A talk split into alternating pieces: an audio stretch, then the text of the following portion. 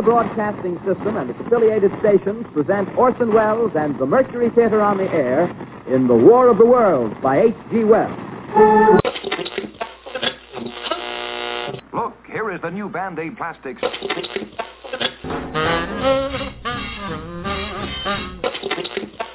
A brief broadcast of about five minutes' duration, which was carried over the CBS network. And the Prime Minister said that he had to tell, I have to tell you that we are now at war with Germany.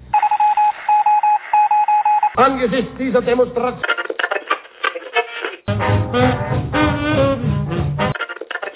When it's your turn to do an old timey narration, We interrupt this program to bring you a special news bulletin. The Japanese have attacked Pearl Harbor, Hawaii by air. President Roosevelt has just. Faster than a speeding bullet. More powerful than a locomotive. Able to leap tall buildings at a single bound. Look, up in the sky. It's a bird. It's a plane. It's... Germany surrendered. The world will note that the first atomic bomb was dropped on Hiroshima.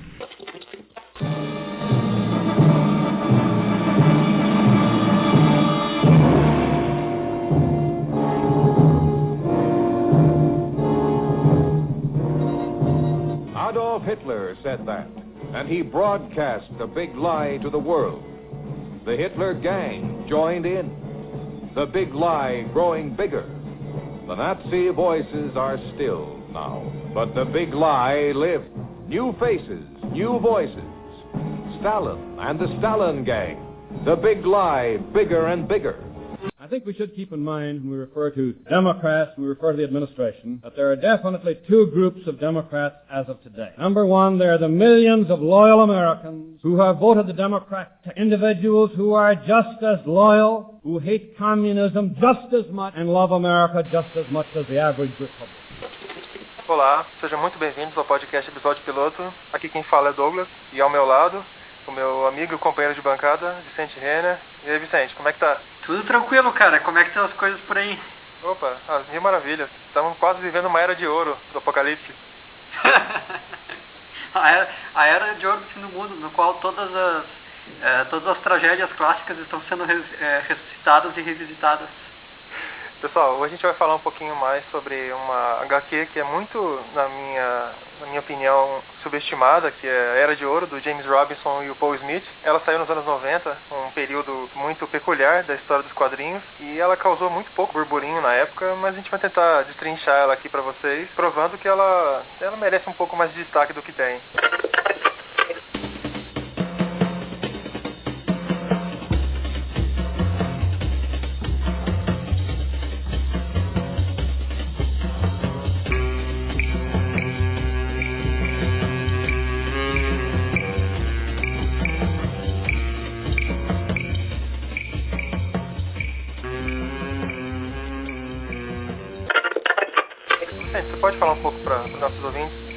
Do que se trata a Era de Ouro? Vamos lá. É, a Era de Ouro, que nem tu comentou, é uma minissérie que foi publicada originalmente em 1993 dentro do selo é, Outros Mundos da, da editora DC. Basicamente, é, ela é escrita pelo James Robinson e desenhada pelo Paul Smith. O, o Robinson até era um cara mais iniciante, estava mais no início da carreira naquela época, mas o Paul Smith já era bem conhecido, é, porque tinha trabalhado em Uncanny X-Men, né? E basicamente o que eles fazem é meio que revisitar os heróis da Era de Ouro da DC, é, da, mais especificamente da Sociedade da Justiça, com esse olhar pós, pós anos 80, de quadrinhos pós os anos 80, assim. Então eles tentam dar uma ambientação real para aquelas histórias. E, especificamente o que eles fazem é, é pegar o, o, como estavam esses heróis no pós-guerra ali, com, é, com o final da Segunda Guerra Mundial, com, a, com o início do marcatismo no, nos Estados Unidos e, e, meio que usar esse contexto para recontar uh, uma para recontar não, mas para fazer uma história final para esses personagens da Era de Ouro. Dá para dizer que o Robinson ele trabalhou usando a clave do Watchmen, né, para poder analisar os heróis dos anos, dos anos 30 e 40, né? Sim, isso é uma coisa que é, é muito perceptível assim na série que o, o Robinson estava tentando reproduzir é, Watchmen, porque te, é, tem muito dessa questão de tu pegar, é, de colocar super-heróis num contexto realista e, e, e, digamos, mostrar como é que seria a realidade se os super-heróis de fato existissem. E daí também tem essa questão do, é, dos super-heróis terem problemas psicológicos, serem inadaptados. É, tem um personagem que está passando por um divórcio, tem um que é, é, que é alcoólatra, é, tem um que o, a origem dos poderes dele são os comprimidos, o, eu não sei como é que ficou a tradução dele para o português, mas o Orman, é, ele, tem, ele toma umas pílulas que dão poderes para ele por 60 minutos, mas ele está viciado nisso, ele está tentando tratar com, com isso. O Starman tem, é, aparentemente está é, ficando senil. Enfim, tu vê, é, tem todas essas coisas da proposta que tu vê que elas são propostas, que é uma coisa que o Robinson é, pegou de Watchman. E também tem algumas coisas mais específicas assim. Por exemplo, tem um diário que tem um papel muito grande é, na história tem um é, tem um personagem que, é, que escreve tem esse diário que tem um papel muito importante na história e tem um outro personagem que mantém um diário e a fonte usada é a mesma do Rorschach. O tipo de confissões também é parecida sem ser tão violento.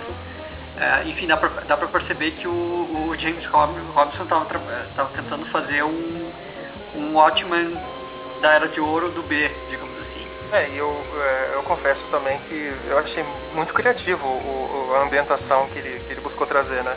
Porque acho que eu sempre fiquei, eu sempre fiquei muito curioso para saber é, no universo DC onde se, onde se encaixava esses heróis no, depois do, da, da Segunda Guerra Mundial, né? Porque, cronologicamente falando, basicamente pulou da Era de Ouro para a Era de Prata, né, cara? Teve mais ou menos aquele limbo onde rolou todo o lance do, do Frederick Werton e tal. Mas eu sempre achei muito interessante onde eles estariam, como que eles se adequaram a esse mundo é, sem maravilhas, né, basicamente. Sim, é, esse é um dos aspectos mais legais assim da, da minissérie, porque eles porque ele é, tem, tem, uma, tem uma questão que é um pouco até meio metanarrativa, assim, porque é, é, é, fácil de transpor o marcatismo no mundo real para dentro dos quadrinhos por causa dessa questão do Frederick Werther. Claro que o, tem, tem, existem diferenças importantes entre o, o, o marcatismo e o, e o Werther é, até desde o ponto de vista ideológico, assim, porque o, o marxismo ele era muito mais anticomunista e o, o, a cruzada do Werther ela não tinha essa característica aí. É, ninguém estava acusando os, os, quadrinhos de serem comunistas, né? Mas é, é, é, tem essa uma das duas coisas tem essa, esse aspecto de ser uma caça às bruxas, né? De lançar uma desconfiança generalizada sobre, sobre um, todo um, um meio, digamos assim, no, no caso do macartismo política e no dos quadrinhos, dos próprios quadrinhos.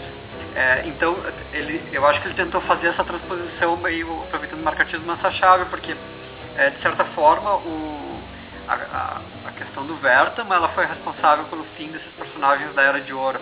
É, porque daí então eles foram substituídos pelo, foram sendo progressivamente substituídos pelos personagens da Era de Prata, que uma das características que eles tinham era que eram histórias muito mais ingênuas, né? Não, não necessariamente mais ingênuas, mas muito menos violentas e tudo. Então ele acho que ele, ele tentou meio que capturar isso aí também, né? Assim que a Era de Prata surgiu, o Olimpo dos heróis da Era de Ouro basicamente foi foi repaginado para essas novas gerações, né? Tipo, o Lanterna Verde, o Alan Scott, ele virou o Hal Jordan, o Jay Garrick, que era o Joel Ciclone, né? Que é o melhor, a melhor tradução já feita de um herói se tornou o Barry Allen, o, o Batman e o Superman, que, que acabaram transit, né, fazendo esse, esse trânsito para os anos 50. Mas é, eu acho que o, o é, é, bem legal ver como, como, como, como, essa transição ocorre, né, cara? É, e, e dá para perceber, é, aliás, o que me faz pensar que o, o Robinson tinha um pouco esse aspecto é, mais metanarrativo em mente, porque o é, dessa questão de usar elementos do mundo real para é, contar o que estava acontecendo na história dos quadrinhos. Aqui, que nem tu comentou, nessa transição da Era de Ouro para a Era de Prata, uma das coisas que aconteceu foi que os personagens eles começaram a, a, a ter origens mais científicas. É, o Lanterna Verde um, é um excelente exemplo disso, porque o Lanterna Verde, Hal Jordan, é que é parte de um corpo policial intergaláctico e tudo. Tu vê que é, é nitidamente uma origem de ficção científica, né? É, e no início dessa minissérie ele vai estabelecendo que, que o que estava fazendo aqueles heróis se tornarem é, obsoletos era a era atômica. É, e, e, depois com o surgimento principalmente da Marvel em 61, é, o, a, a, energia atômica como motivo para o surgimento de heróis se transformou na desculpa dominante, né? Então, acho, ele faz esse comentário mais ou menos nesse sentido que é, é o átomo que está fazendo que que fazendo esses personagens da sociedade da justiça se tornar obsoleto, e isso foi uma coisa que aconteceu no mundo real, que, porque realmente houve essa transição de desses tipos de personagens que tinham uma vinculação muito mais mitológica, porque o, até, por exemplo, o Joel Ciclone, que é um cara que não tem, acho que uma origem mitológica, ele tem um aspecto mitológico, por causa que o, o capacete dele é o capacete de Mercúrio, né? É, enfim, o, aqui dá para perceber bastante no Gavião Negro que é, nesse gibi ele tem a origem dele dos, que é relacionada ao, ao, antigo Egito, ao antigo Egito, ele é um faraó revi, é, revivido e depois que ele se tornou um cara que vem de outro planeta e tudo. Então pega muito bem essa transição aí. É, tu mencionou o, o, lance da energia atômica. A bomba atômica é basicamente como o Robinson estabelece o fim da inocência, né? Sim. E é, tudo acho que ele faz nesse contexto aí. Isso também é outra coisa que dá pra ver que ele, é, que ele pegou de Watchman, que é meio que essa iminência do holocausto nuclear, né? É, o, o tem essa tensão é, que é tipicamente oitentista, aqui no caso por ser a origem da, da Guerra Fria, mas é, nos anos, é, no caso muito, é, é, pertinente cronologicamente, mas o jeito que ele trata a origem dessa tensão é muito desde o ponto de vista dos anos 80, assim, dessa tensão, desse conflito iminente, né? Inclusive, eu acho legal que mencionar que em Watchmen também tem esse lance. Chega a um tempo em que a, a nossa cronologia e a cronologia de Watchmen divergem, né?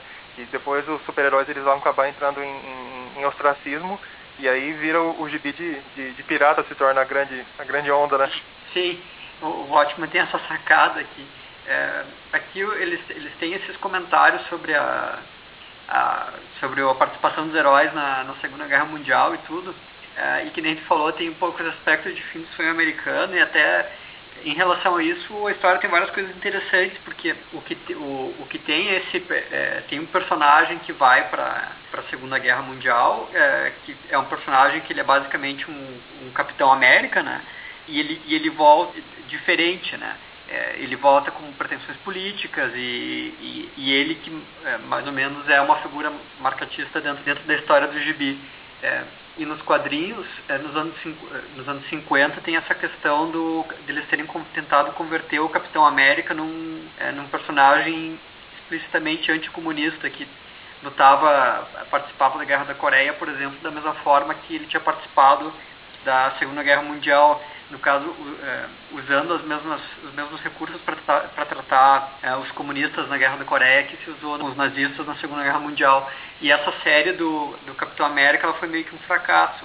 O, o John Romita, que foi quem desenhou ela, diz que foi, é, é, foi uma questão que a Marvel achou que eles poderiam ser é, não sei se perseguidos seria a palavra, mas que muitos clientes estavam, é, muitos clientes não, muitos leitores estavam reclamando do conteúdo político, assim, dizendo que o gibi tinha se tornado um panfleto anticomunista e tal, e que por isso que a Marvel teria tentado abortar essa série.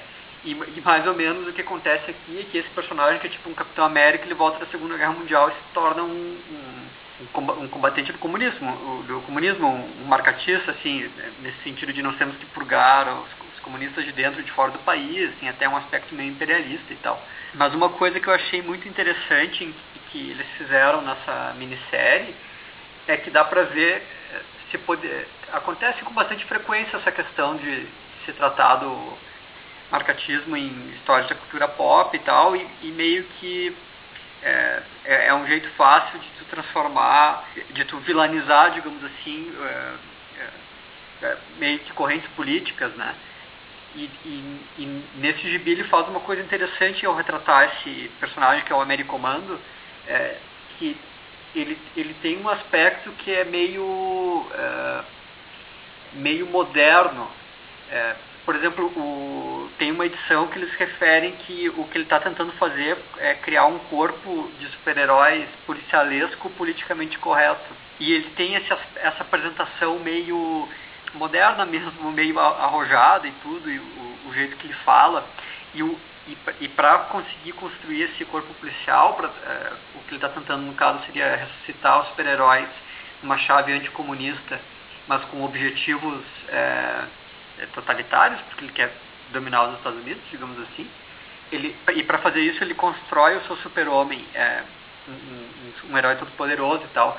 E, é, e, é muito interessante a forma pelos qual, pela qual eles compõem a imagem desse desse novo super-homem, porque tu vê que ele, ele é moderno, digamos assim, ele tem um capacete, por, por exemplo, de futebol americano, é, o, a, a roupa dele, ela é meio colorida, mas ela não faz, ela não tem um simbolismo muito, muito perceptível, é, com, é, com certeza ela não tem muitas relações tradicionais, digamos assim, é, então dá, dá muito a impressão é, de ele estar tá caracterizando esse americomando como é, meio que uma, uma um, não necessariamente como é, uma reação popular americana e tudo, é, e sim como uma, uma, uma, nova forma modernoide de, enfim, de, de conseguir seus objetivos políticos e, e tudo mais é curioso como o, o, o, discurso dele vai, vai escalando, né? Ele começa de uma maneira muito...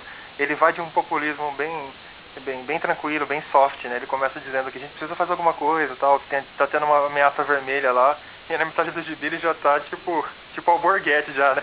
Tem que ir lá, Sim. tem que arregaçar, tem que destruir. É, e tem toda a questão de uma, é, uma paranoia política, porque ele, ele primeiro, na, na primeira edição, ele está tentando se tornar é, o cara que vai substituir um senador que eu acho até que é um senador que morreu em circunstâncias misteriosas, agora não lembro muito bem da história, mas se não me engano tem isso. Aí quando ele se torna senador, começa a parecer assim, não, talvez eu possa ser candidato, a história se transcorre em 1944 1945.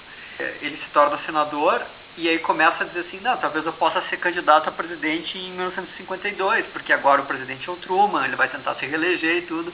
É, e ele vai fazendo todas umas maquinações para que esse objetivo se torne. É, tu vê que é, toda essa questão da moderação e dizer, não, mais ou menos no futuro, tudo é um. é meio que um. é uma forma de cozinhar o sapo, é, esquentando a água progressivamente, né? É, e, e, no final o que ele está tentando fazer é correr para se tornar o presidente o quanto antes. Que o Truman aparece discursando ao lado dele, não está usando ele como um, um artifício para alavancagem política, né? Sim, e, e, sem perceber o mal que ele está alimentando, porque tem essa questão de que uma das bandeiras do, é, desse personagem é que ele está tentando é, é, fazer do super-heróis meio que um, um, corpo policial subordinado ao governo, né? Até meio parecido com o Guerra Civil da Marvel nesse sentido. E esse cara estaria no papel do, do, do Homem de Ferro. É, e aí o, o ele, ele, é, esse esse cara, ele é um senador nesse momento do gibi, ele faz uma convocação e não dá muito certo, e aí depois ele faz uma nova convocação que o presidente respalda, e o presidente respalda meio que dizendo assim, ah, se ele quer fazer isso aí, deixa ele fazer, que mal tem, né? É, qual, qual é o problema disso aí? E ele não percebe que na verdade ele está sendo instrumental para fazer, para esse Américo Humano é, executar um plano muito maior que vai levar até a puxar o tapete do próprio presidente, né?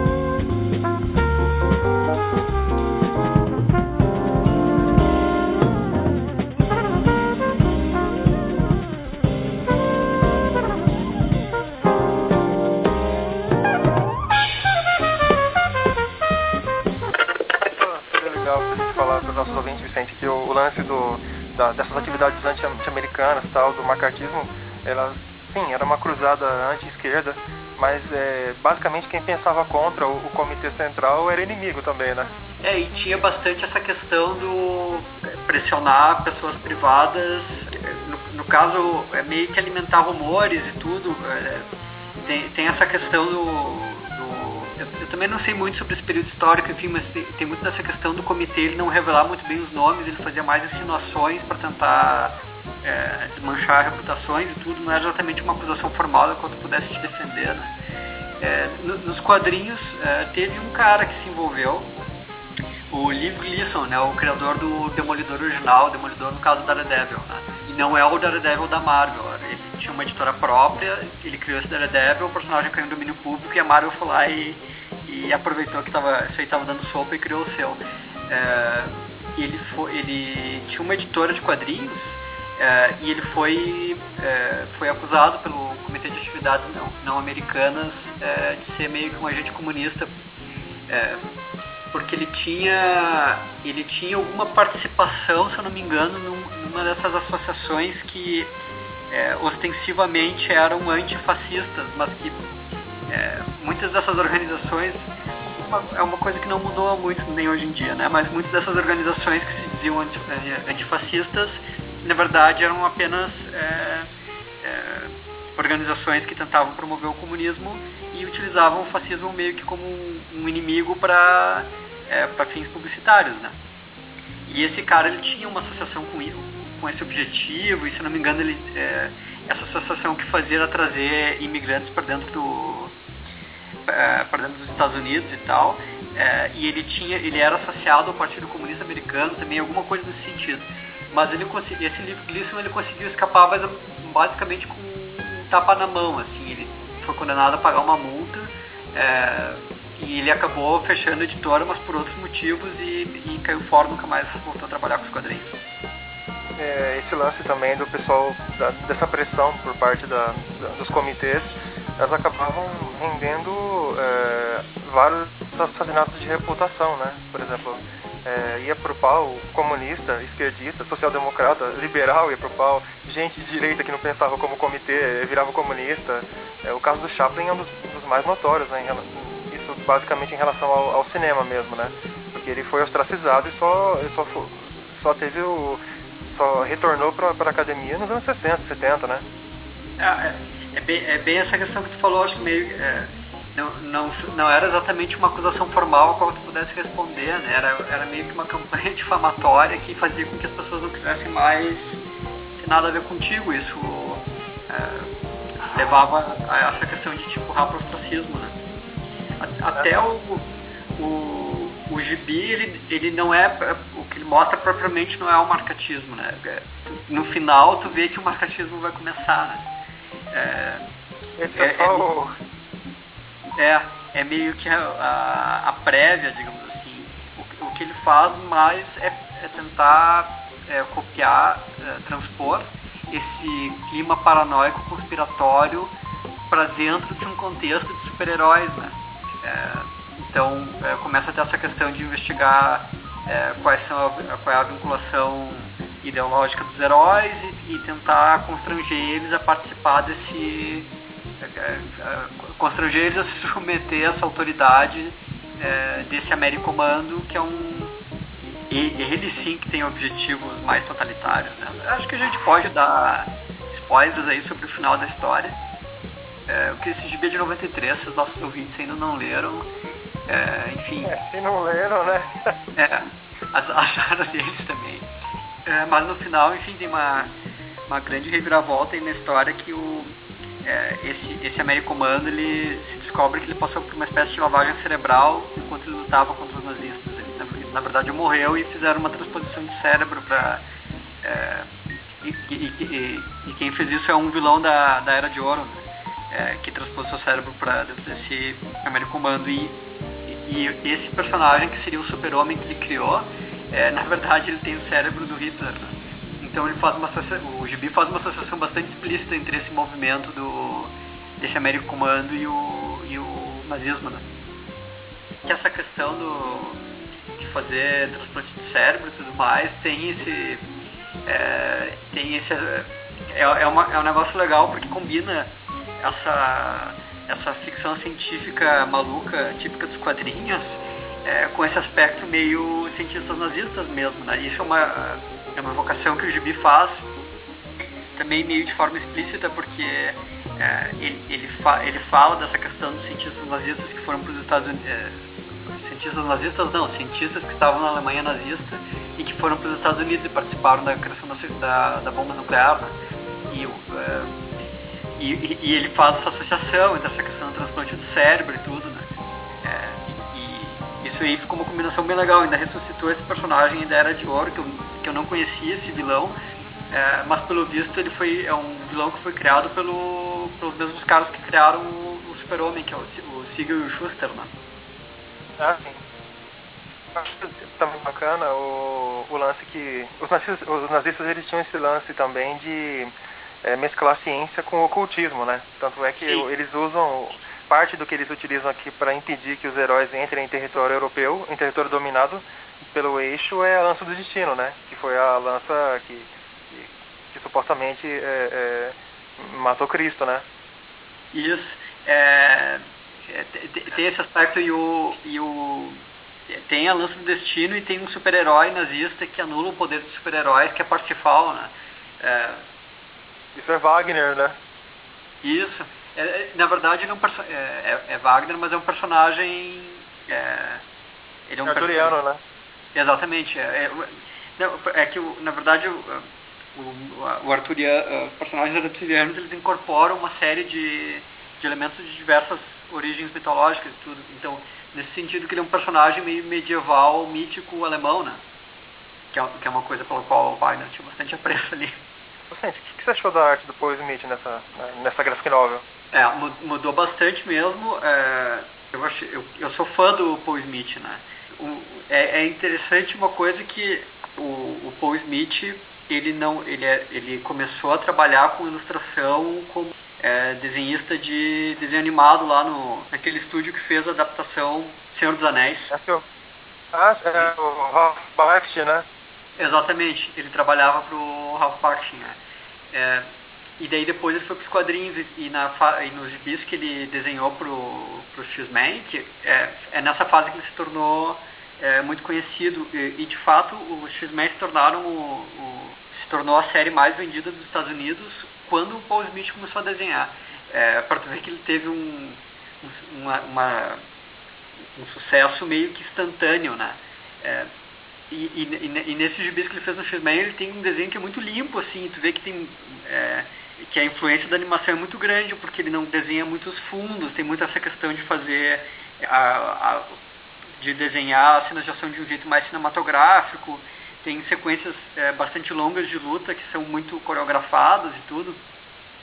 É, então tu vê que tem essa influência. E, e, aqui no, nesse gibi, tudo isso meio que vai pro saco, né?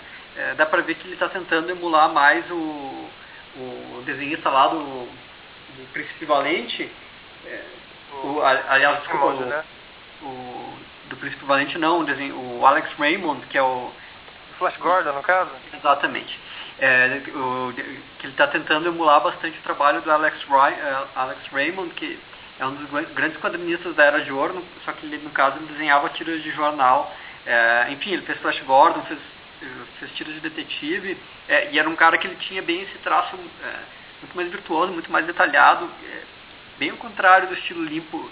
O contrário não, porque a forma das figuras é parecida, mas é, não é esse estilo limpo que o, o Paul Smith tinha.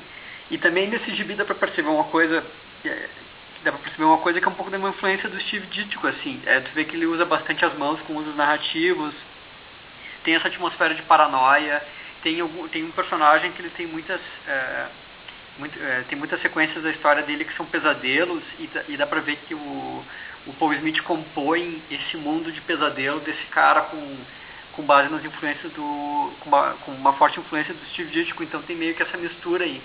É, claro que é, faz faz sentido é, o, o, Alex Raymond porque muito embora o Alex Raymond não tenha desenhado os gibis de super-heróis da Era de Ouro ele era o cara que todos os desenhistas de gibis de super-heróis da Era de Ouro queriam ser é, eles não faziam aquele trabalho de um jeito aquele desenho de um jeito tão refinado porque os gibis era um meio que tu tinha que produzir muito mais rápido, tinha muito menos prestígio é, e não se acreditava que no final das contas valesse a pena fazer um produto final que tivesse um acabamento tão bom.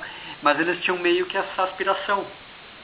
Então até esse aspecto da linguagem é, é uma das coisas que é, o, esse gibi trouxe de Watchman também, que é, porque é, existe uma espécie de existe essa pretensão de usar a linguagem do gibi de uma forma que seja coerente com a história que você está tentando contar, né? É, e até esse, essa questão de misturar Alex Raymond com Steve Ditko às vezes lembra o, o desenho do Dave Gibbons. É, dá pra ver assim, às vezes nas achuras que ele faz e tal. é, é, uma, uma coisa que eu não que eu acabei não gostando tanto no, na, na questão do desenho é na narrativa, porque dá pra ver que é, desde o ponto de vista da narrativa, uma influência que tem é o Cavaleiro das Trevas. Tem essa questão das inserções televisivas, é, claro que de um jeito completamente diferente, porque são televisões que estão dentro do cenário, né? E aquelas televisões antigas e tal. Mas uma das coisas que dá para ver é, tem, tem, as inserções tele, televisivas e, e, mais importante, tem uma questão de uma tentativa de criar um retrato meio que caótico das situações através da multiplicação de pontos de vista da história de uma forma simultânea. Então, por exemplo, na terceira edição tem uma página que, nossa senhora, acho que cada quadrinho é um ponto de vista diferente. É, meio que é uma página que fala como é que estão todos os personagens através de um quadrinho, assim. Só que no, no Cavaleiro das Trevas, isso é, o Frank Miller faz isso meio que com o objetivo de produzir a sensação de um assalto aos teus sentidos, assim. É, então tu está tendo aquela enxurrada de informação e tu, o, o, leitor se sente meio que no, no, meio de um meio que de um caos assim não não no sentido de que ele não entende a história mas é, ele percebe que uma das aquelas, que é uma das coisas que aquela história comunica é confusão né e aqui como o o, o desenho do Paul Smith ele é muito mais claro ele usa muito mais planos os planos um pouco mais abertos e o desenho dele é muito mais detalhado por causa dessa influência do Alex Raymond, é, essa sensação de confusão ela, ela fica muito estranha. É, porque parece que o traço em si está te dizendo é, calma, tranquilidade, era de ouro, e, o, e a, a, a escolha do que, que esse traço está desenhando está tentando te é, dar essa impressão de velocidade de misturar as coisas. E aí, então, o, o resultado não é dar para o leitor a sensação de confusão no sentido de que a história está transcorrendo num momento confuso, e sim a sensação de que o que está acontecendo mesmo? Nós estamos trocando de cena toda hora, é isso? É, então, é. Nesse ponto, eu acho que ele, ele pecou um pouco, né? tentou combinar, é, porque assim, é, misturar Alex Raymond com Frank Miller é, é uma, seria uma proeza aí também, né? Porque o, o, são a, a, estética e os objetivos são completamente diferentes. Né? É, o, o, o, Frank Miller tem essa questão de ser rápido e, e, e, e confuso e, e, ultrajante, e o, e o Alex Raymond é muito mais refinado, é muito mais detalhado, muito mais ilustrador mesmo. Né? É, ele é bem meticuloso mesmo, né? Exatamente, é. é enfim, tem um tem uma biografia em quadrinhos do Alex Raymond que o David Sim, que é o criador daquela série Underground dos anos 80, o Cerebros, é, fazendo faz mil anos, eu não sei porque não lança isso aí. É, a, a, estranha morte de Alex Raymond, porque o Alex Raymond, se eu não me engano, morreu num acidente de carro meio sinistro, assim. É, e, e, o, e o estilo que o David Sim usa para desenhar essa minissérie, nós, pelo menos nas páginas que já foram divulgadas, é, reproduz muito bem esse estilo do, do Alex Raymond ser extremamente detalhado, assim.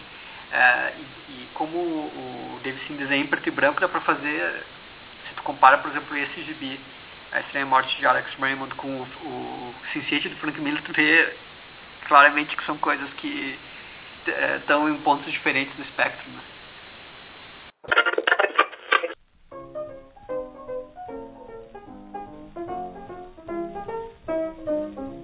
Have no use for other sweets of any kind since the day you came around.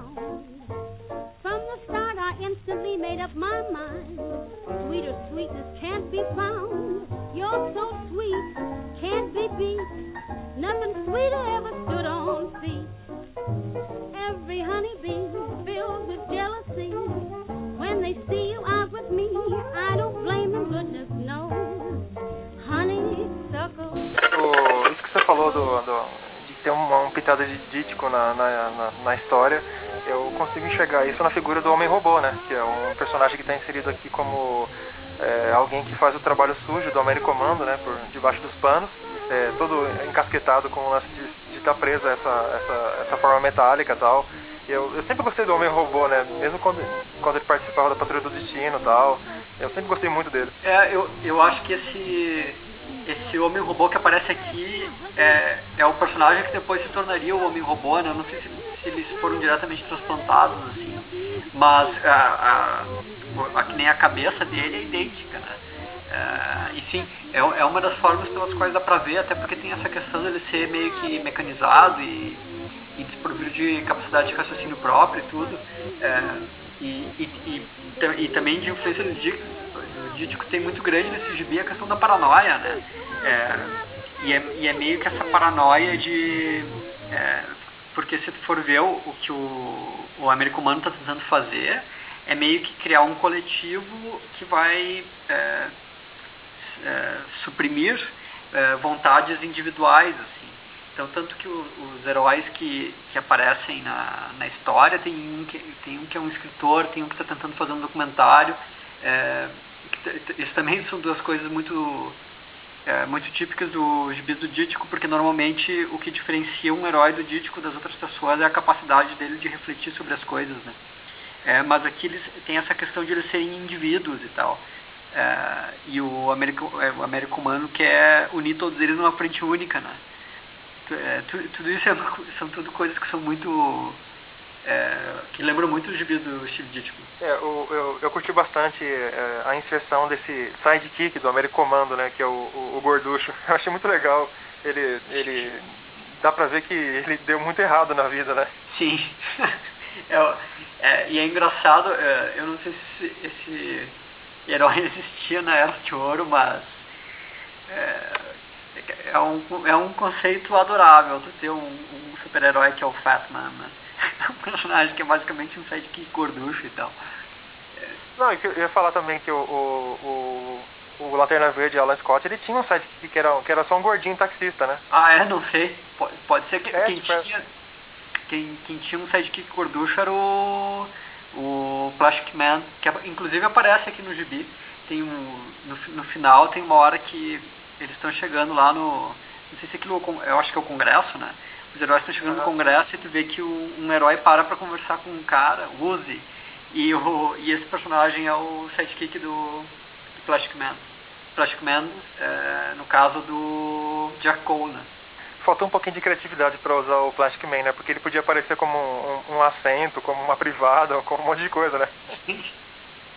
Sim, ele, ele, ele aparece em alguns quadrinhos meio solto, mas tem tem essa questão que acho que eles tentaram se concentrar mais nos super-heróis que, é, que não. Que, os personagens, mais os super-heróis esquecidos da Era de Ouro. Até porque o Gibi tem bastante dessa questão de, desses, desses personagens estarem encontrando o fim da sua linha. É, meio que contempla, são personagens que estão contemplando o exaurimento do seu sentido. É, porque a história tem esse aspecto de que eles não vão ter, não vão caber no novo mundo, né?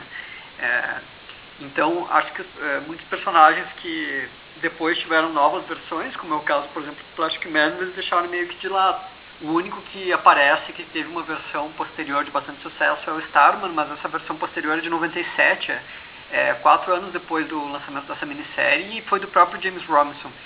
Não só do próprio James, é, foi do próprio James Robinson, mas é, foi uma chance que ele teve, em grande parte por causa da existência dessa minissérie aqui, que foi essa minissérie que conseguiu estabelecer a reputação do, do James Robinson como um escritor que, é, que vale a pena, né? Esse personagem que é o caçador, né, que é o Kirk, ele, ele foi Sim. emboscado pela, pela, pela gangue do, do, do Americomando, pela, pelos homens do Americomando, e ele viria, viria a ser depois aquele Manhunter, né, que é, que é do Walt Simonson, né? Exatamente, exatamente, ele foi depois é, ele é o Manhunter, foi depois reformulado, mas aqui está em versão full era de ouro, né? É, usa aquele um, uma coisa que eu acho muito legal são os uniformes desses personagens, porque tu vê que eles têm umas combinações de cores primárias que dá a impressão que todos os uniformes foram é, costurados por um alfaiate cego que estava perdido no quarto de uma adolescente nos anos 80, sabe? É, porque são umas cores muito vivas assim que tu pensa assim, pô, mas qual é a lógica disso aqui, né? Claro que isso é, a, a, lógica é que são gibis da Era de Ouro que eram impressos com uma técnica de impressão muito ruim e, e num papel que era pior ainda. Então eles, é, esses gibis eles tinham muito essa questão de usar cores vibrantes e tudo, né? E aí é, tu vê até personagens que seriam para ser um pouco mais sombrios, é, eles têm umas usando essas cores berrantes porque era a tecnologia de impressão disponível. Então o Manhunter é um que teve que, depois, quando voltou nos anos 80, teve que abandonar completamente o seu alfaiate tradicional. É, eu acho legal uh, a inserção do Homem-Átomo também, né? Que ele vai, que ele vai até Los Alamos lá, o processo da amplificação dos poderes dele. E você vê que os caras não estão nem aí com, com, com ele mesmo, tipo. Sim, e, e ele não, ele não pode, né? É, ele, porque eles queriam transformar ele nesse, nesse novo, nesse, nesse super-homem aí que é o que o Américo Humano está procurando, né? E, e, ele não pode, porque se não me engano, a explicação que a história dá é que como ele já tem poderes radioativos, ele não, não poderia combinar uma coisa com outra. É alguma coisa assim, né? Enfim, mas ele realmente está muito legal e no, e no final tem. É, porque o, ele adere, né? A, a, essa, a esse movimento criado pelo Americomando e, o, e ele, ele funciona meio que como uma ponte ali, porque o, é, ele, ele adere e depois ele se regenera, né? É, e isso acaba funcionando em comentário essa questão é, que às vezes aparece aí dos próprios super-heróis serem símbolo do fascismo e tal. E ele funciona meio que com uma questão assim, dizendo assim, ah, eles podem, é, em alguns momentos podem flertar com, com o fascismo e tal, mas não é o, o propósito deles, né? Eu acho legal, tem um trecho muito legal aqui que é quando um assaltante ele vai, ele tá roubando a joalheria que o, o, o Alan Scott ele tenta impedir ele, né? Que eu acho muito legal ele voltando ativa, né? E se sentindo se sentindo feliz de novo, né? Sim, tem, tem essa questão, uh, o Billy cria essa tensão aí para ver quando é que o quando o Alan Scott vai conseguir voltar ativa, porque ele é meio que uma carta que fica na manga e ele é, é, é e, e, como na história não tem o super-homem, muito embora o super-homem seja um personagem da Era de Ouro também, uh, a, a, no caso do super-homem acho que foi mais porque o, a história é mais concentrada nesses personagens que foram da Sociedade da Justiça mesmo, né? Então o, o Lanterna Verde que é para ser o super-herói mais poderoso desse mundo, né? De, depois a DC tentou é, logo em seguida, logo em seguida não, mas uns quantos anos depois eles ressuscitaram uma série da da Sociedade da Justiça, acho que foi o primeiro grande trabalho do Jeff Johnson. Uh, e depois, quando teve os Novos 52, eles tentaram de novo fazer uma, uma série que fosse própria deles e tal, mas essa, isso é uma coisa que o Robinson captou, né? Que são personagens que acabaram. Se, se for ver todas essas tentativas, meio que tenta tratar eles em relação a eles mesmos. É, é difícil de conseguir inserir eles num contexto mais contemporâneo.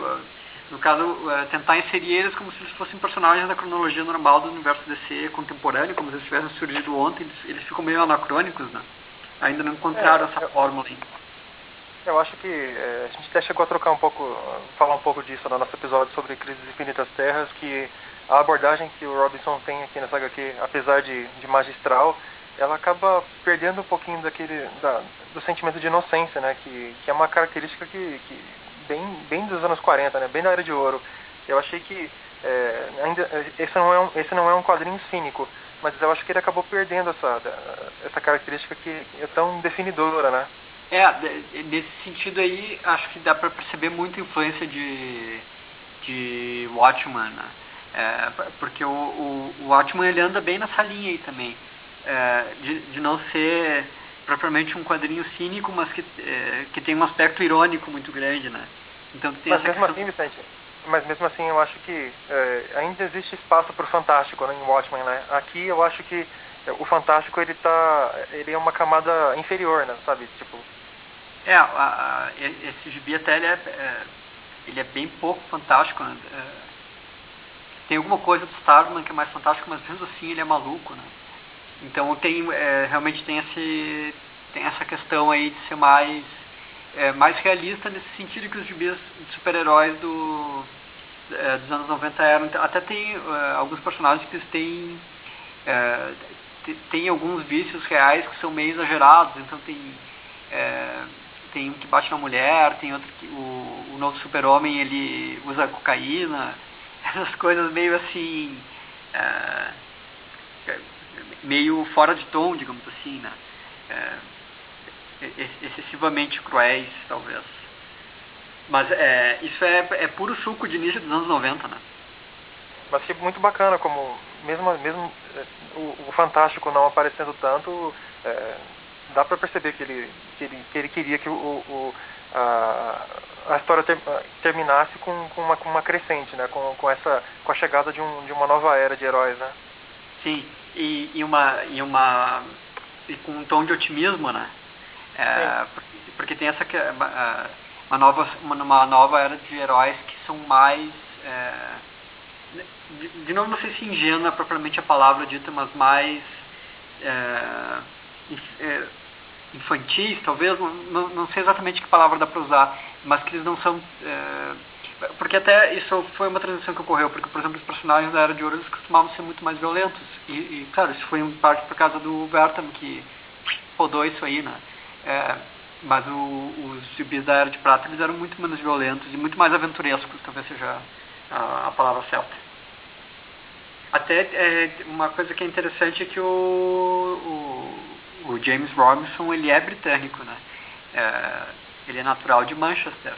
É, e, e, como muitos, é, e, e, nesse sentido, o, o, Alan Moore foi uma influência muito grande, porque é, acho que isso tem a ver como, pelo jeito que, que explica um pouco essa relação da minissérie com o Watchmen, porque o, o Alan Moore ele abriu uma porta muito grande para quadrinistas é, britânicos nos Estados Unidos, é, especificamente roteiristas, e muitos deles o que eles fizeram foi quando chegaram no é, quando eles chegaram nos Estados Unidos for, foi tentar copiar coisas que o Alan Moore estava fazendo que tinham dado certo.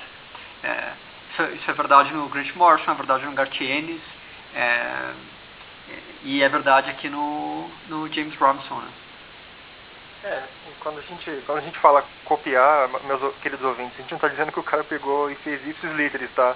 É só que ele tomou como ponto de partida uma, é, uma palavra que a gente tem até medo de dizer aqui, que é uma desconstrução, né, da, da, da mitologia do herói, né? É, é, é pois é, não, não é copiar no sentido de reproduzir o Watchman. É, é, é talvez reproduzir o olhar, né? é, tentar reproduzir a lógica, mas num outro contexto tudo, porque o, o, o Watchman é uma história contemporânea e essa é uma história inventada nos anos 40 para começo de conversa. Né? É, le, lembra um pouco, cara, é, me lembrou bastante quando estava lendo isso aqui, esse gibi até, é, aquela série The Boys que a gente fez também um episódio aí do, do episódio piloto sobre, sobre ela. É, e, e, nesse sentido, porque se for ver o The Boys, naquela época a gente comentou que né, evidentemente não era uma coisa tão genial que nem o Watchmen. E esse gibi aqui também não é, claro, né? É, mas, mas tem esse mais ou menos um pouco a mesma perspectiva, assim. Claro que o, o The Boys é muito mais violento e, e, e tem, tem essa, uma sexualidade, enfim, né? E, e, nesse gibi aqui tudo isso é muito mais controlado e tudo. Não, é, até tem cenas sangrentas e tal, mas nada exagerado, nada que possa chegar perto de Segória, né?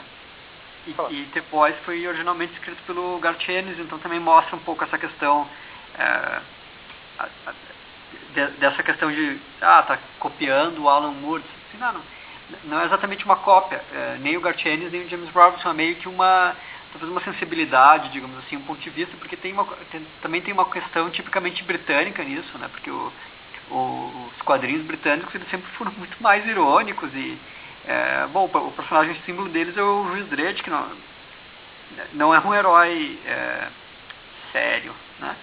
É, quer dizer, é, é, sério no sentido que trata de assuntos sérios, mas faz isso em tom de deboche, com humor e tudo, né? É, e talvez esse, é, isso... E, e, eu, eu consigo fazer uma, uma relação entre entre escrever gibis de super-heróis que nem o Juiz Dredd uma certa visão de mundo e fazer essa associação dessa visão de mundo com a, com a Inglaterra, né? Então, mais ou menos o que esses caras fazem é transpor isso para os quadrinhos super-heróis americanos nos Estados Unidos. É, e, e, talvez, é, para fazer isso, enfim, quem tinha, quem tinha indicado um, um caminho concreto de como se fazer isso foi o Alan Moore. Então, é, é, é, natural que de alguma forma eles reproduzam alguns passos desse caminho concreto. Né? Eu queria, é, eu acho muito legal o, esse personagem que o, a gente vai falar um pouco, a gente vai falar um pouco agora, que é o, o Dynamo, né, que é o Daniel Dunbar. É, é nesse sentido que eu falei um pouco antes, que é, dá, para ver que ele é meio que uma figura moderna, porque tu vê que ele, é um produto, né? É, ele é resultado de um cálculo, né?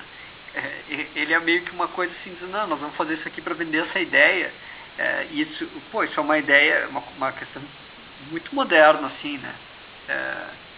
De tentar criar uma, roupa, um, uma roupagem que reproduza uma série de valores, mas com o objetivo de fazer com que as pessoas engulam isso, não engulam os valores, mas é, engulam aquilo que tu quer fazer, né? Digamos assim. Porque tu está fazendo uma propaganda te associando com coisas boas, mas não porque tu quer fazer necessariamente coisas boas, como no caso da história claramente fica explícito, né? É, então, nesse sentido, tem, tem uma... uma é, isso é uma coisa que o James Robinson soube fazer muito bem, assim, assim não, o, o, cara ele quer criar esse movimento e para fazer esse movimento ele precisa de um símbolo, esse símbolo vai ser mais ou menos um produto que a gente vai calcular para que ele produza determinados efeitos na população, né? É, o, o, o modo como, como, como o experimento acontece para a transposição do cérebro, que tem toda aquela aquele cogumelo nuclear que tem um splash page, eu achei muito legal essa, essa página. Acho que uma das páginas mais legais né, do quadrinho. Sim. É, no, no, geral, é, essa página, claro que ela tem a vantagem de ser um splash page, então isso fica mais, mais óbvio, mas é, e também a edição que eu tenho é uma edição importada e tal, é, a Deluxe Edition americana. É, e, e eu estou dizendo tudo isso para dizer que esse gibi é muito bonito, né, cara? É, tipo, essa edição aqui, eu, ela tem um papel que ele é mais é, fosco e áspero. Não é aquele papel é, brilhoso, sabe? É, e, e eu, esse, esse papel mais fosco e áspero, eu acho que ele fica muito bonito porque ele, ele não dá precisamente esse aspecto esbranquiçado e brilhoso pro, pro desenho. É, e, e, tem essa questão do Paul Smith tentar é, trazer algumas coisas do, do Alex Raymond e tal. Então, é, pá, visualmente esse gibi ele tem muitas páginas que são assim bem impressionantes. É, essa explosão nuclear é uma, é, todas as outras que envolvem é, algum pesadelo lá, que eu acho que até o Manhunter, que é o personagem que tem os pesadelos, né? Mas todas essas eu achei muito bonitas também. É, eu acho, eu acho muito legal aquele, a, a cena em que o, o Dynamo está discursando pra, no, no, estádio lotado, que ele acha que o Robinson quis fazer uma rima interessante com o Hitler discursando em Nuremberg, né? Sim, é possível. Até porque é, tem essa questão dele ser o Hitler, né? Poxa, tipo, pro, pro Hitler, ele, agora eu, me consagrei, né? eu acho muito legal essa personagem feminina aqui, que da metade da, da segunda metade da história pra frente, ela acaba ganhando um protagonismo muito legal, né? Sim, a, a, a esposa dele, tu diz? Isso. Isso, isso. É, é, é, é eu, eu, também gostei bastante como é que eles trataram isso e o, o jeito que ela, o jeito que eles caracterizaram ela e tal. É, e essa questão do, dos super-heróis irem unindo os pontinhos e aí eles vão lá e comendo é, tudo com um só. É, isso também lembra bastante o ótimo, só que no sentido reverso, porque no, no ótimo tem o Rorschach lá que está investigando tudo desde o ponto de vista dele, ele vai contratando um por um, só que ninguém acredita nele, né? Aqui ele mais ou menos é o caminho contrário, um monte, um monte de heróis descobrem e vão num. Tem toda aquela perseguição, né? Eu achei muito bem construída, cara. Sim, é, é o, isso é uma coisa que talvez é, ele tenha mantido que o, o Paul Smith ele é muito harmônico, né? É, isso, isso faz um pouco parte dessa questão dele também ter usado um pouco planos mais abertos, assim, mas é, o que ele, tudo que ele desenha é bem bonito, assim mesmo.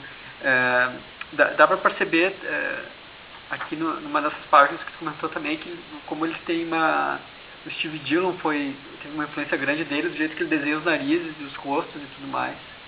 E, e, e então tem essa questão realmente tem uma certa harmonia assim é, e, e, também isso combina é, com a imagem que as pessoas têm do, do, dos heróis da Era de Ouro, porque muito embora os, os personagens da, da Era de Ouro fossem mais desenhados de forma mais grosseira do que as pessoas imaginam, é, tem muito essa questão de, de eles serem percebidos como heróis clássicos, né? Então tem aqui o, o, o jeito que o Paul Smith desenha eles tra, traduz um pouco disso também tem aquela a cena, a, a, primeira página abre com o, o Dínamo e duas crianças andando, caminhando pela estrada de tijolos amarelos do Mágico de Oz, né? Sim. É, é, é, esse é outro splash page muito bonito, né? E, e, e, e nesse, nesse splash page dá pra ver bastante como essa questão do, é, das referências é, mais cinquentistas e, e, modernas que foram usadas para fazer o uniforme do, desse dínamo. É, e, mas tudo dentro desse aspecto é, dele, dele, ser um produto, sabe? É, então até esse, esse, símbolo que ele tem no peito parece um pouco um chassi de um carro. É, enfim, tu vê que ele é um ele é uma meio que uma se ele foi criado para ser meio que um símbolo dos Estados Unidos, um super-herói que fosse símbolo dos Estados Unidos. É, dá para ver que eles tinham em mente muito essa questão é, é de fazer dele um, um, de vender ele como um produto que represente isso, né? É, esse, esse o design desse personagem aqui ficou muito bom. Espero que tenha sido do Paul Smith mesmo. É, ele parece um, ele parece um Cadillac, né? É, com um capacete de jogador de futebol americano e, essa, o, e as cores vermelho e azul, né? Nesse trecho em que o Starman ele, ele recobre seus poderes e recobre a sua sanidade também. Eu achei muito legal o, o modo como, como, como foi construída essa página também. Eu achei muito bacana. Sim, é, são umas páginas bem azuis assim, né? Aliás, até falando, aproveitando essas páginas, essa questão dessas páginas azuis, um, um, outro cara que eu não conhecia e que é muito bom nesse gibi é o colorista esse, o, o Richard Ori, né? É, Pô, muito bom, né, cara? Bah, muito bom, cara. É, ele tem muito essa questão de conseguir usar as cores de um jeito narrativo e, e, é, e, e dentro dessa. Da, eu não sei se ele usou exatamente qual é a, a, a técnica de colorização que ele usou, é, mas o jeito que ele usa as cores para dar volume e tudo é, bafa, é, esse cara, e ele usa muito essas cores vibrantes da, dos gibis da Era de Ouro, mas dentro desse contexto dessa, da, dessa história que tem essa pegada um pouco mais realista e tal. É, excelente colorista, eu não conhecia ele, nem, nem sei outros gibis que ele fez, mas. É, provavelmente ele não trabalha mais com quadrinhos, porque é, se, teria então, um é mais... Então, hoje em dia. é, possível, né? Até, é, até o, o, o Paul Smith ele também ele acabou hoje em dia ele não faz quase mais nada eu acho né? É, mas depois ele e o, o James Robinson fizeram uma série independente é, Leave, It to, Leave It to Chance é o nome eu, eu nunca li mas dizem que é excelente também é, e eles não levaram junto para essa nova série o, esse colorista aí, quer dizer que o cara deve ter pulado fora mesmo. É um sujeito sensato. Exatamente. É, é um sujeito que tem claro que a prioridade da vida é fazer três refeições por dia, né? Eu também estou buscando a minha terceira.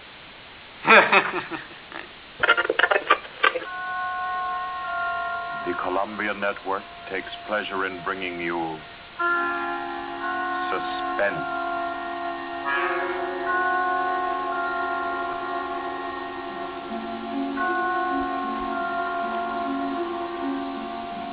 Suspense. Stories from the world's great literature of pure excitement. A new series frankly dedicated to your horrification and entertainment. Gente, eu acho essa cena em que o, o, o, Johnny Quick ele tenta bater na esposa e ele toma um cacete dela também é muito boa, né? é, é, sem falar que Johnny, Johnny Quick, pô, se Joel Ciclone já é um nome cruel, Johnny Quick é dureza, né, cara? O, o, o, o cara que, que, usa esse nome, ele tá condenado a não ter autoestima. Não. mas, é, mas é, é, aqui o Robinson ele já demonstra que tem preocupação em, em, em apresentar personagens femininas fortes, né? Porque é, fica é, tem esse background dele, dele ser, dele ser um, um abusador, né? E, o, e ela já trata de deixar ele colocar ele no lugarzinho dele, né? Sim, Exatamente. É. É, apesar dos personagens femininos desse gibi, tem, claro, o gibi tem muitos personagens, né? É, tanto que no, no final é, chega a parecer assim um pouco meio apressado e tal, porque tem que conseguir incluir todos aqueles caras e dar uma resolução pro arco de cada um deles. É, mas todos os personagens femininos que a gente comentou são bem fortes, assim. Pô, e o, no final, na finaleira da, do gibi, o, o, o Carter Hall aparece, né, cara? O nosso amigo Gavião Negro, né? Sim, ele, ele tem um. Tem uma parte do gibi que ele aparece antes, até. Uh, eu pensei, bah, só que falta no final esse cara ser o vilão, porque ele lembra muito Ozymandias, né?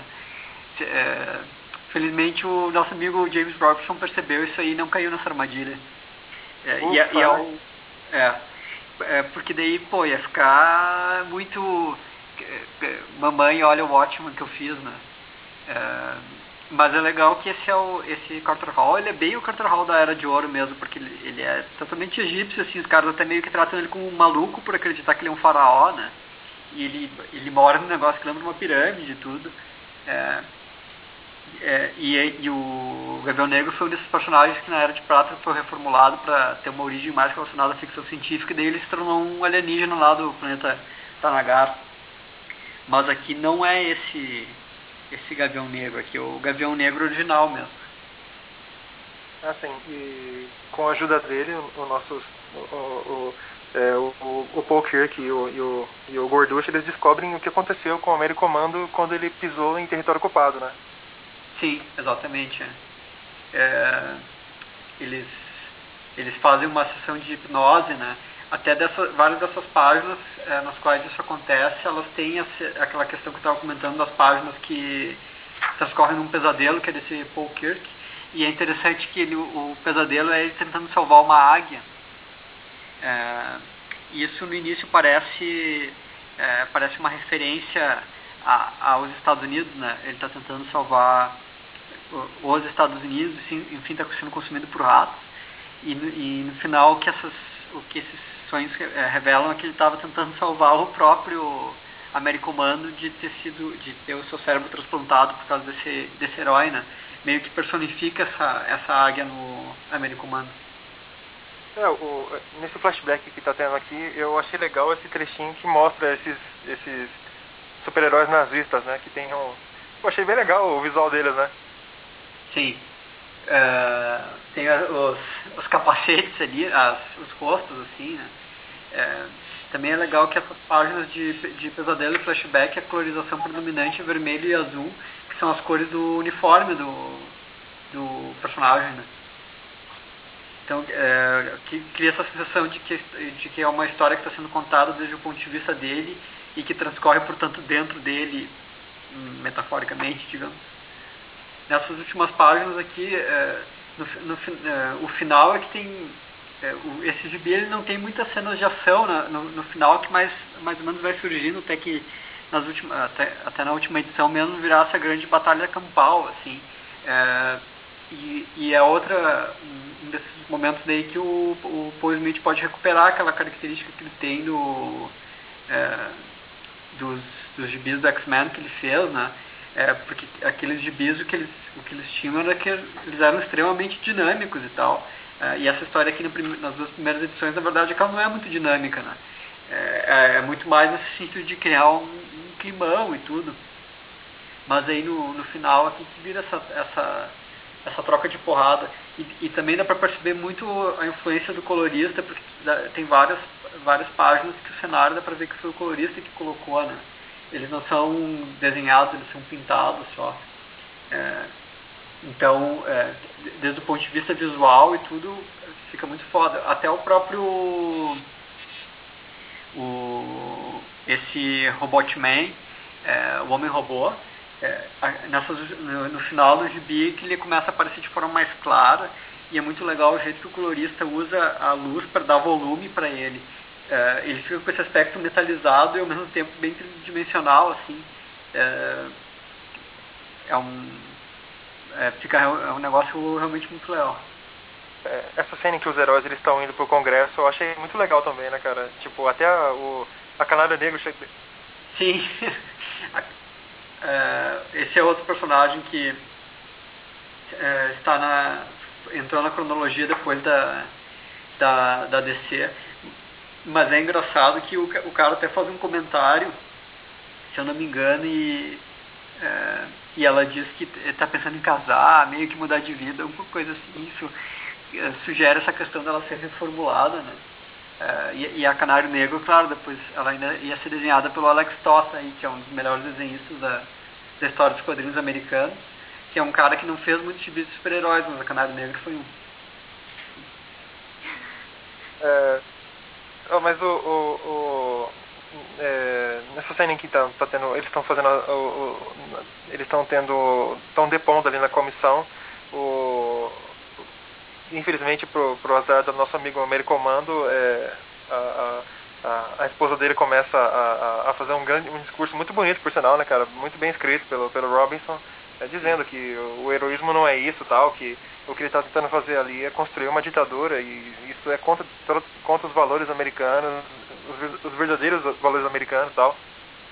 É, isso, é até é, é, legal que tu comentou esse negócio do discurso ser bem escrito, porque isso é uma questão que o James Robson é, tinha, não sei se ainda tem um pouco, é, talvez pela questão dele ser, é, ser um dos primeiros trabalhos dele tal, porque o, o, ele escreve muito bem, no, sentido de os, os diálogos dos personagens têm personalidade, é, ele consegue fazer esse discurso que é bonito, os textos de apoio são instigantes e tal, mas às vezes ele, às vezes a história ela parece um pouco é, desde o ponto de vista do planejamento da história fica um pouco estranho assim aqui tem algumas transições que são meio é, meio que deixam o leitor desorientado e tal é, mas esse, esse discurso especificamente é um, é um desses negócios que pega exatamente qual é o ponto forte dele, que é o, o texto nesse sentido do texto que tu lê mesmo, é, em contraposição à, à, construção da história. É, até dizem que um dos motivos pelos quais o Starman, um dos maiores trabalhos dele, é que durante muito tempo ele teve o apoio do Jeff Leb. E o, o que o Jeff Leb teria feito seria exatamente é, ajudar ele na, na construção da história mesmo, sabe? É, de, de, nesse sentido que é mais uma obra de engenharia do que é, propriamente uma, uma, uma obra de arte, né? É, então tem essa, tem essa peculiaridade que o, o, é, um, é um discurso que pega bem o, o talento dele.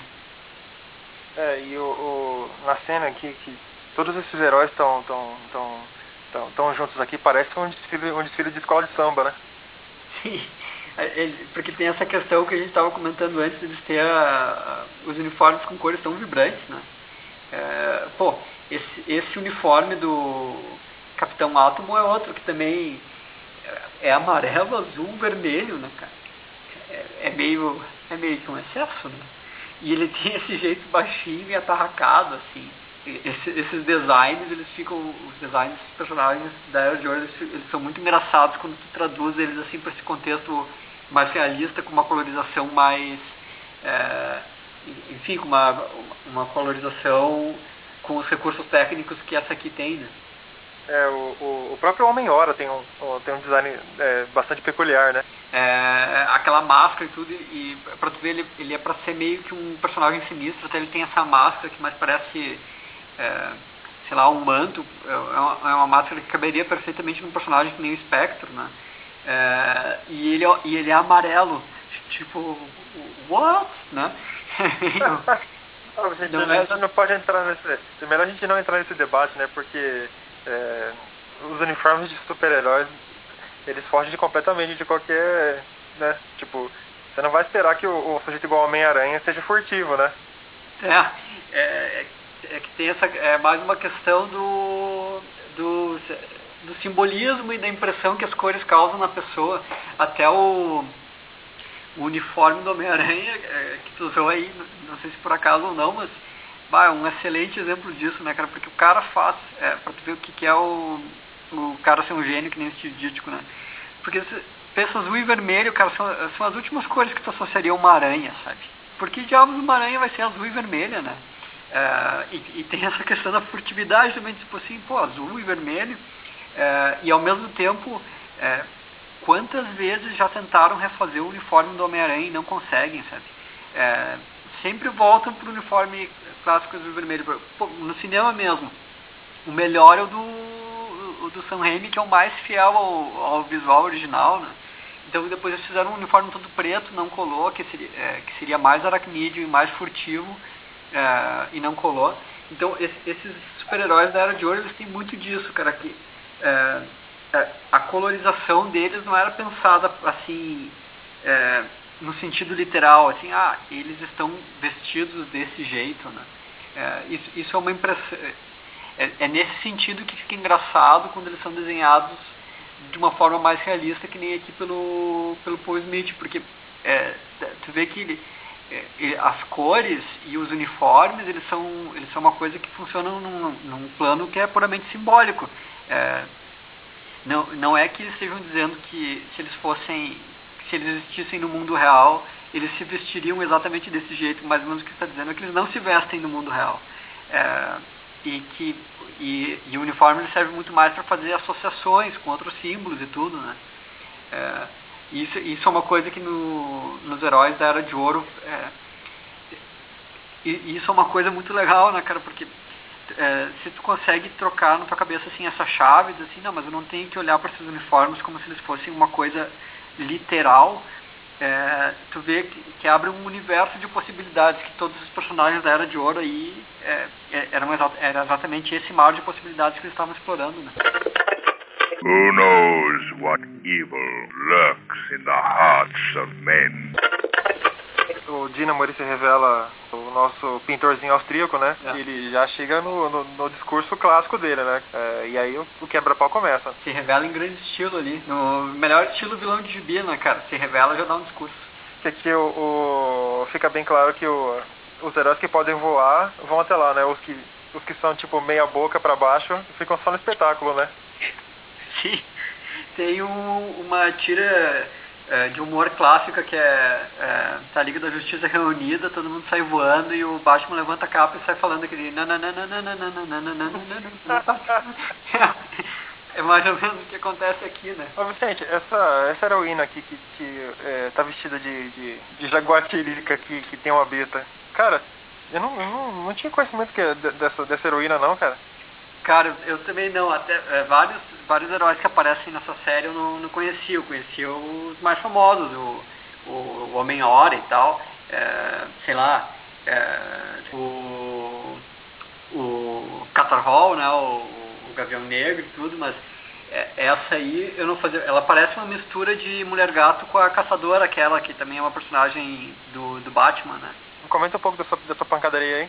Bom, mais ou menos eu comentei antes, né? Que tá, aqui a chance que o Paul Smith tem de, de, de fazer uma, uma história mais dinâmica que nem ele fazia.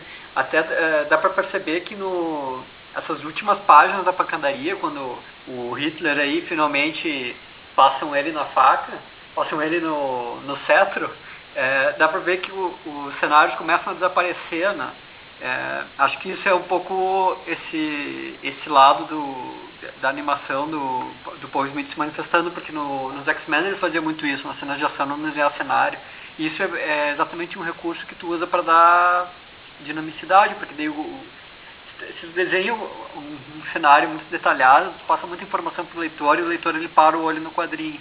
E numa cena de ação, exatamente o que tu não quer que o leitor faça é que ele pare os olhos nos quadrinhos, tu quer que ele vá devorando aquilo, né?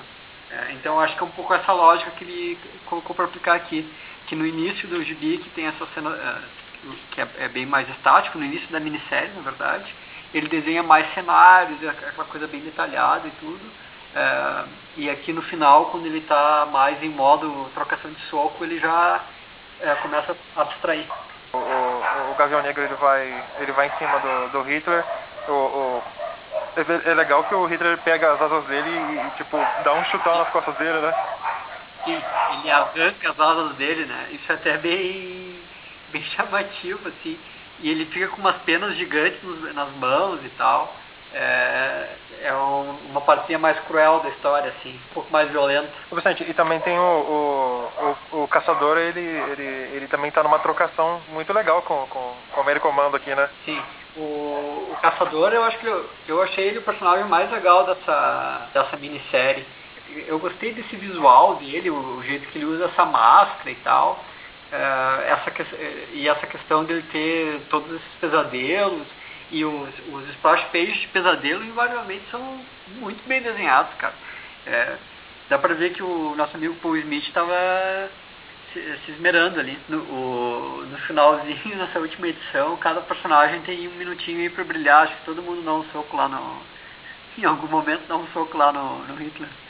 todo mundo tem seu é momento. bom, né? É, todo mundo tem seu momento Capitão América. Tem que, tem que dizer também que é muito bom dar um soco no Hitler, né? Imagino que sim, não, nunca tive o prazer, mas. We're gonna tear Hitler down. We're gonna tear Hitler down.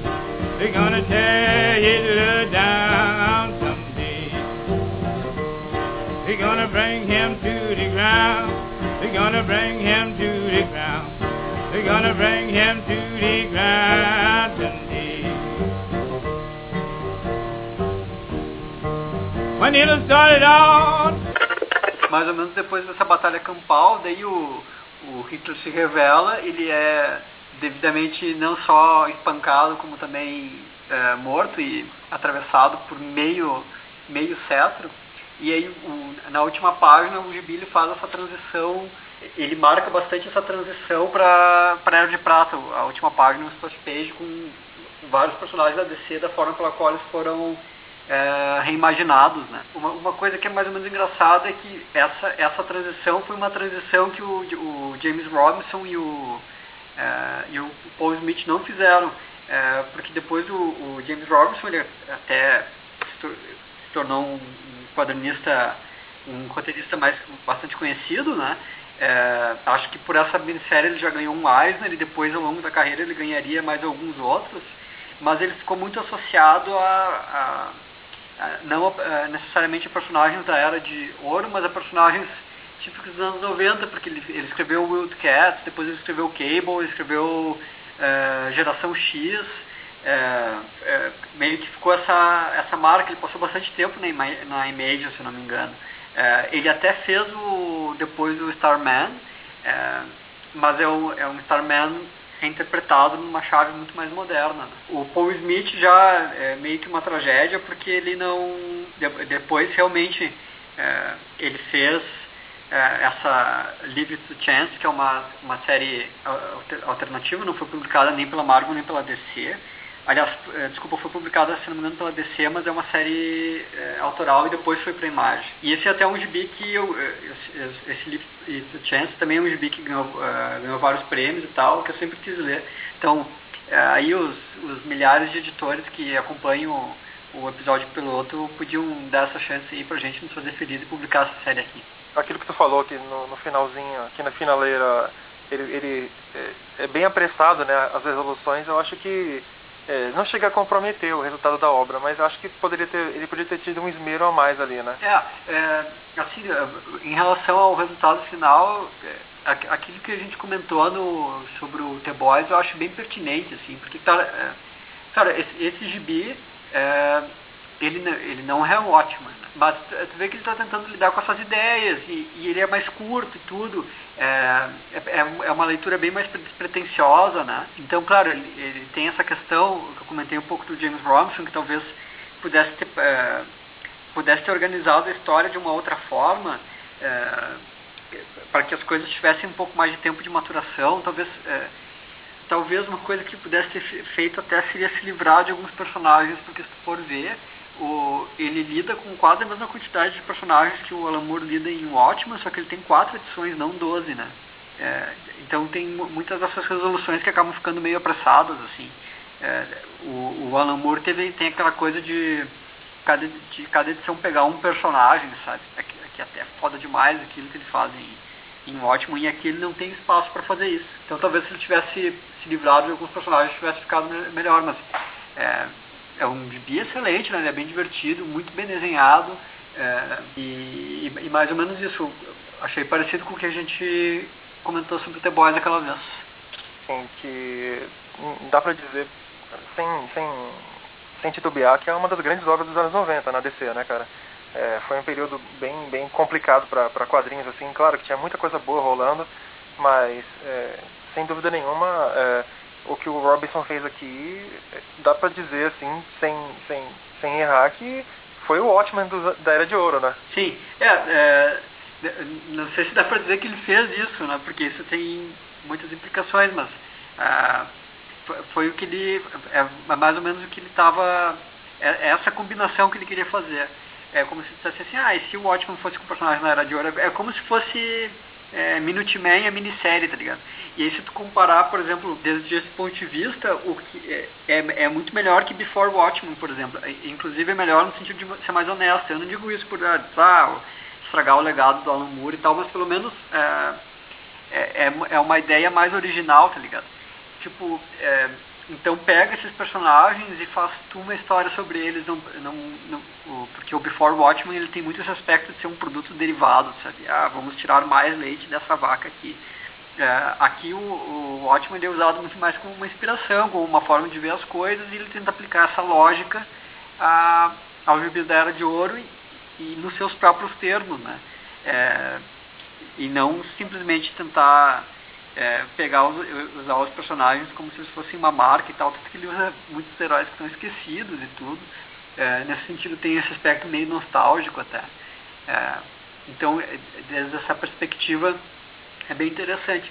É, talvez ele tenha ficado, é, não digo datado, mas ele, porque essa, essa minissérie ela fez bastante sucesso é, mas ela não ficou tão conhecida como outras minisséries de sucesso dos anos 90, que nem Reino da Manhã, Marvels, é, enfim, é, que, são os, que são considerados os grandes gibis dos anos 90. Né? Mas é que ele tem.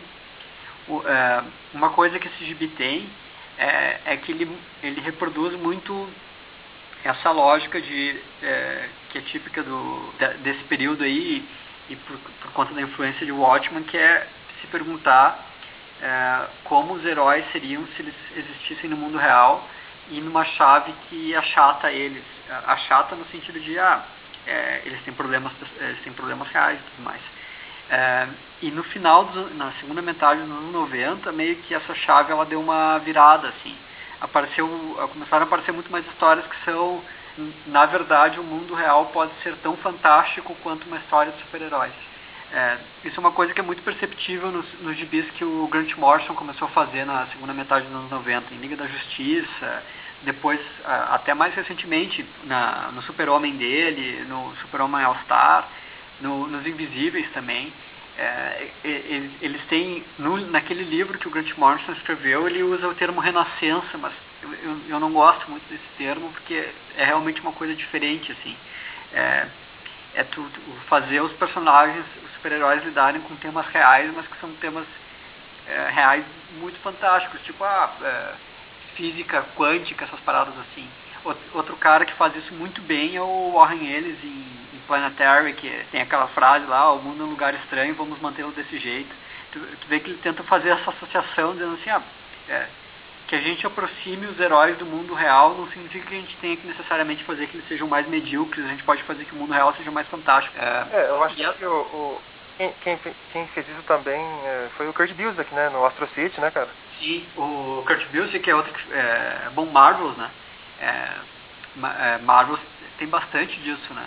É, o, o Kurt Busiek é um cara que conseguiu acertar a chave muito bem também. E o e, então esse gibi ele acabou ficando é, no caso, quando começaram a surgir esses, esses gibis na, na segunda década da, na segunda metade da década de 90, eles acabaram deixando esse gibi é, para trás e ele acabou ficando é, mais velho de um jeito mais rápido, entende? É, é, meio que jornal de ontem, sabe?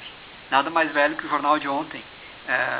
Então acho que talvez por, por, causa disso que ele tenha sido um pouco esquecido e tal.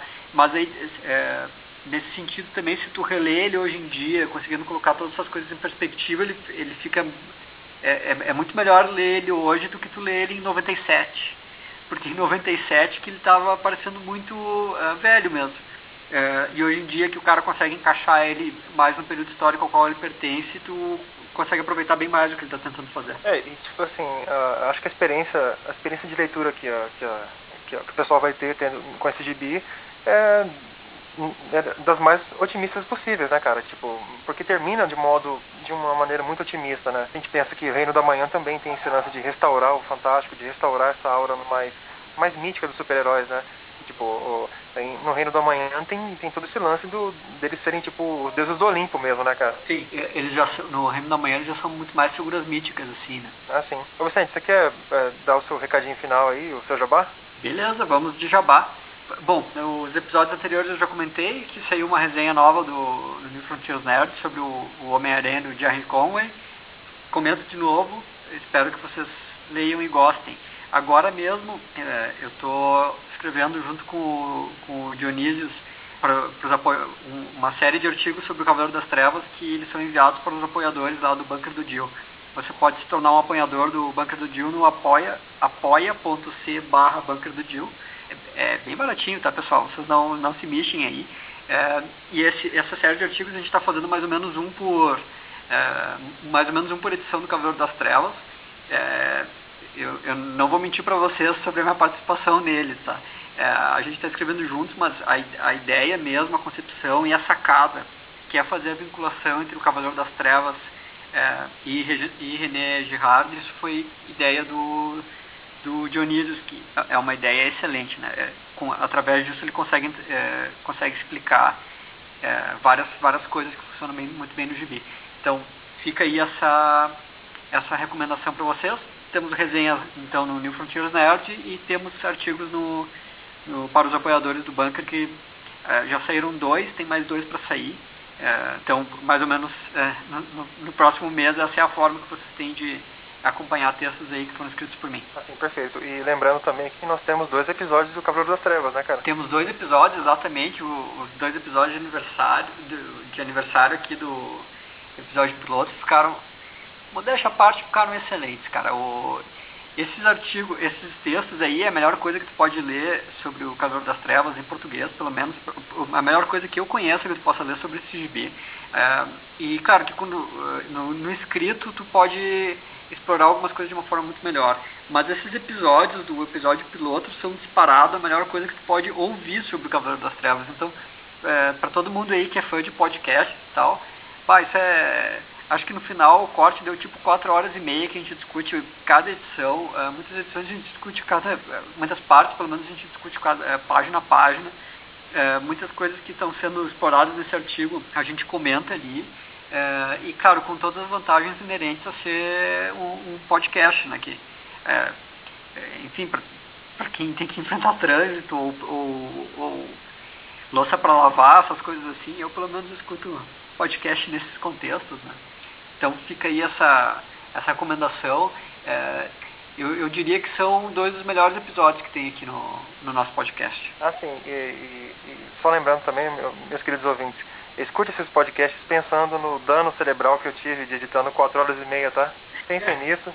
Então é isso, amigos. É, vejo vocês lá para é, Um abraço a todos e é isso aí. Falou. Feito, pessoal. Um abração. Until next time. pleasant.